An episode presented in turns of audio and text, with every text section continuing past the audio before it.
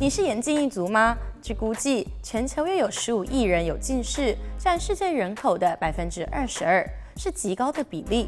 那么近视是如何产生的？古人有没有近视呢？如果有，该怎么办？近视可说是最常见的眼睛问题，指眼睛的视觉成像无法聚焦于视网膜，而是落在视网膜之前，造成近处的东西看得见，却看不清远方物件的情况。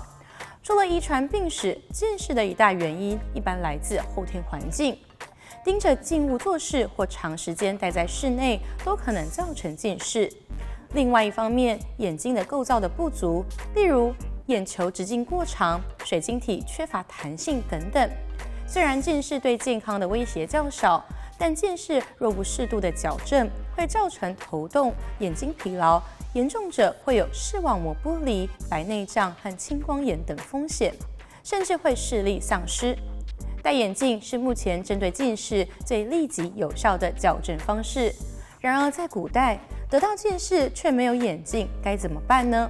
古时候虽然没有 3C 产品，但是超时阅读也会对眼睛造成影响。在隋唐《治目方》《疗目方》等书籍，就有类似近视症状的记载。古时候最容易得到近视的族群就是读书人。古代没有电灯，使用的多是煤油灯，在明亮程度上有限，晚上看书眼睛就必须用力，并且靠很近。久而久之，就会有近视。历史上有不少文人就是近视一族，他们对于近视各有特别的解决方案。唐朝诗人白居易从小体弱多病，眼睛也不好，在他的诗作中不乏关于眼疾的内容，例如这首《散乱空中千片雪》：朦胧雾上一重纱，纵逢情景如看雾，不是春天亦见花。由此可见，大诗人的眼睛真的不太好。另外一位大文豪欧阳修，因为家境贫寒，所以努力读书，希望考取功名，借此翻身。皇天不负苦心人，欧阳修终于高中，进入政坛，但他也得到了近视，常常字体都看不清。对此，欧阳修想出了一个解决办法。花钱请人读书给他听，南宋便有记载：欧阳文中进士，常时读书甚艰，唯使人读而听之。大文豪不用自己看，听就好，完美诠释“有钱就是任性”这句话。不过，同样是宋朝文人的苏轼，对付近视的方法就实际多了。他所使用的外洗法，就是准备一盆热水，用双手捧起热水。泼洒在眼睛周围，利用温度带动眼周的血液循环，达到舒缓眼睛疲劳的效果。这就像是现在常见的护眼仪。唐朝著名药学家孙思邈就曾在著作中提到，恢复视力的药方以磁石和朱砂制成的神曲丸，据说服用后可以治疗眼疾，但效果如何有待考证。以上这些方法听起来都还好。但是中国古代早就有个厉害的发明，那就是放大镜。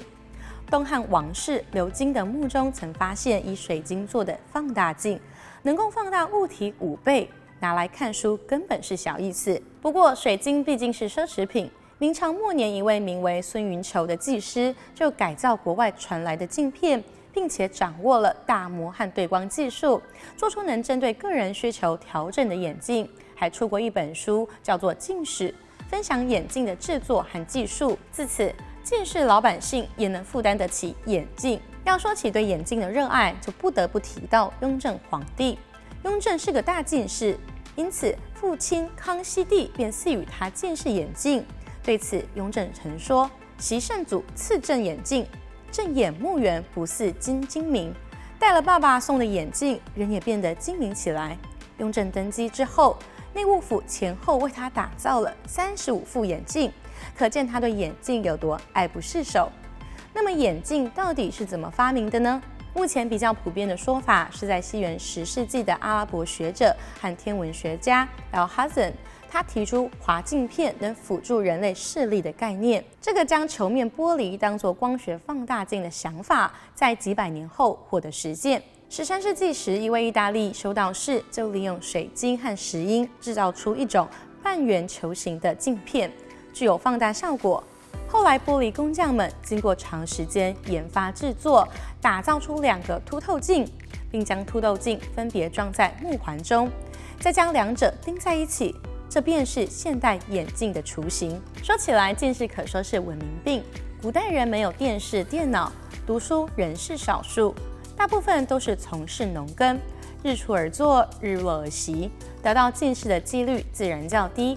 而随着电子产品的发展，近视的人口爆发式的增加，视力的衰退虽然不会致命，但却会造成生活不便。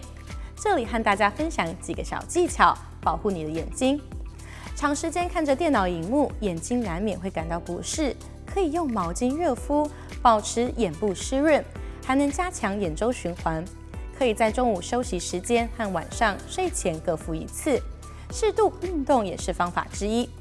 视神经是末梢神经。能促进血液循环的运动都能改善视力，同时也能做眼部运动，看远看近，借由改变焦距来放松眼睛的睫状肌。夏天出门时记得戴太阳眼镜，最好是有抗 UV 效果的眼镜，因为太阳光中的紫外线会伤害眼睛，戴太阳眼镜可以起到保护作用。同时记得补充眼睛的保健品。叶黄素和鱼油都是能够进入眼睛黄斑部的营养素。